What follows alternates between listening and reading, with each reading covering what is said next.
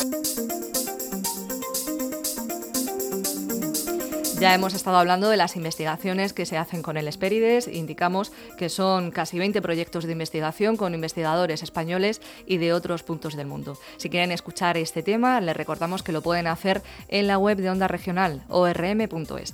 Por otra parte, también queremos aprovechar para acercarles información relativa a la ciencia y a la tecnología de la región de Murcia en un formato más breve. Vamos a empezar hablando de una información de la Universidad Politécnica de Cartagena, porque esta semana una revista internacional ha publicado una técnica de detección de una enfermedad de la córnea.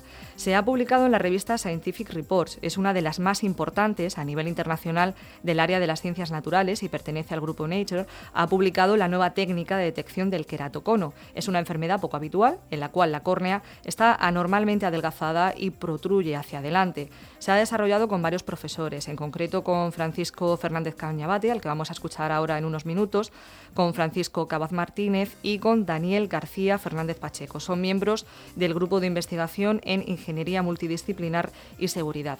Comentar que la nueva técnica de detección está basada en un análisis volumétrico de la córnea a partir de unos puntos singulares.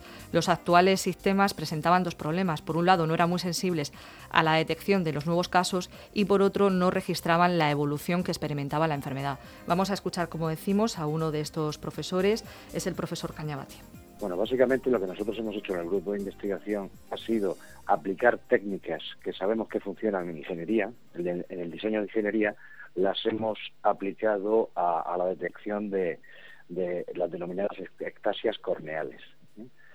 Y bueno, y como resultado de eso, pues bueno, hemos ido avanzando desde que comenzó la investigación hace aproximadamente unos cuatro años y eh, progresivamente hemos ido afinando nuestra metodología de, ayuda al diagnóstico, que de eso es de lo que se trata. Hasta el momento en que nosotros diseñamos y aplicamos nuestra metodología no existía ninguna parecida.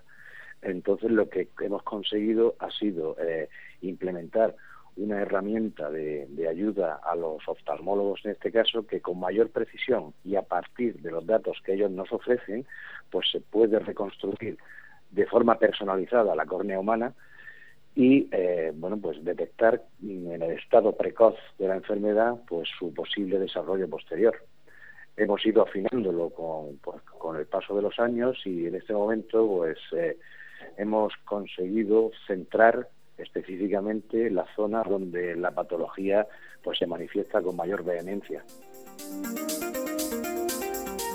Este trabajo tiene una aplicación, de hecho se ha hecho en colaboración con el grupo de I de de la Clínica Visum de Alicante, que está liderado por el catedrático de oftalmología de la Universidad Miguel Hernández de Elche, Jorge Alió.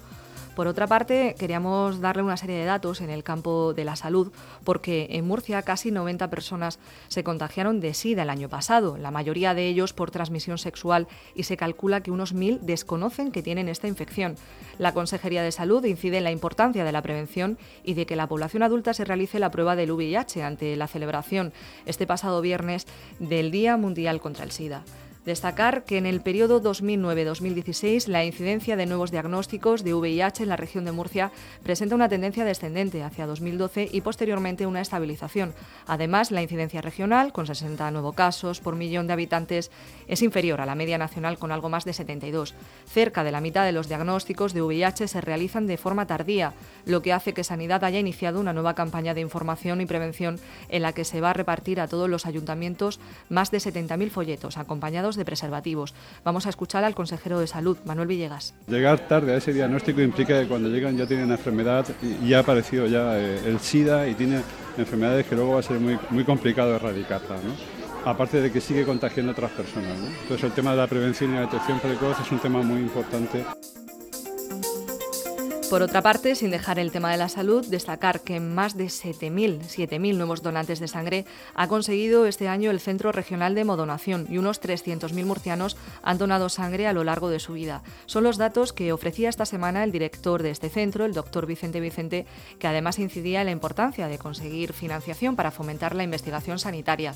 Lo hacía en una entrevista al informativo matinal de Onda Regional. El doctor Vicente Vicente señalaba que se ha superado en dos días esa falta de sangre sangre que tenían esta semana de los grupos A y cero negativo, pero consideraba que no había que bajar la guardia y por ello se ponían en marcha nuevos maratones para conseguir donantes. Comentar que el director del Centro de Hemodonación hace por tanto un llamamiento a la población para que done sangre y además eh, destaca que es importante invertir en investigación es muy importante coger la mentalidad de que la investigación biomédica es importante y que tiene que meterse en los hospitales. Y eso cuesta mucho y cuesta mucho desde las autoridades sanitarias, que yo entiendo que estén muy preocupadas con el tema, eh, lógicamente, de financiación, etcétera, pero es que yo creo que se va a mejorar muchísimo en calidad. Es decir, que tenemos mucho campo que recorrer todavía en la donación de sangre y en la investigación. Y al margen de los asuntos de información también queremos hacer un apunte para agenda porque este mes pueden ver objetos encontrados en la excavación de la cueva del Arco que está en Cieza. Era una zona ocupada por los neandertales. De hecho, esta semana se ha hecho una charla en el Museo Arqueológico de Murcia sobre este tema. Durante este mes pueden ver objetos de todo tipo eh, que nos va a explicar Joaquín Lomba. Él es profesor de prehistoria de la Universidad de Murcia y coordinador de ese proyecto. En este caso no es la pieza del mes, sino que es una selección de 15 o 20 elementos procedentes de la excavación. Allí se pueden contemplar pues algunas puntas solutrenses, eh, gravetienses, se pueden contemplar cerámica del Neolítico Antiguo eh, y esos materiales se pueden ver con una breve explicación. Club de Ciencias en Onda Regional.